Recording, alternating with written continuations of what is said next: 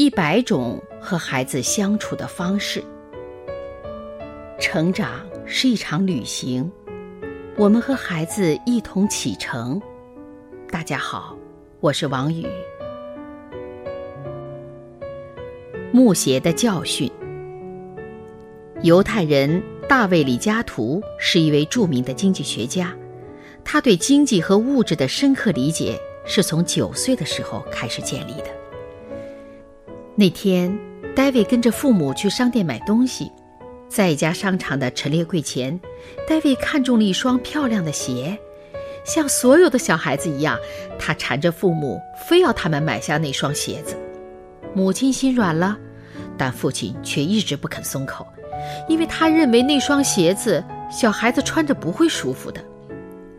戴维不依不挠，坐在地上大哭大闹。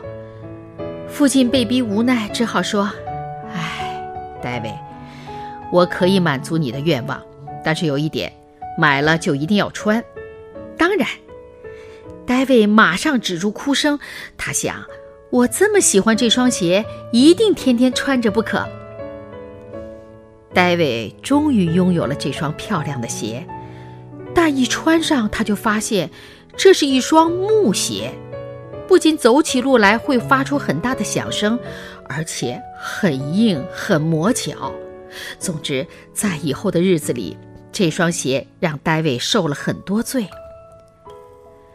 他时常在没人的地方念叨：“这双鞋的确不适合我。我为了满足自己的虚荣心，竟让父亲买了一件不实用的东西。”后来，为了摆脱这双鞋子，戴维想尽了一切办法，但父亲把那双鞋挂在了他房间最容易看到的地方，让他时时刻刻提醒戴维再也不要任性，更不要贪慕虚荣。当孩子贪图某件并不实用的物品时，我们不妨满足他，而一旦他从中吃到苦头，就会逐渐的反省过来。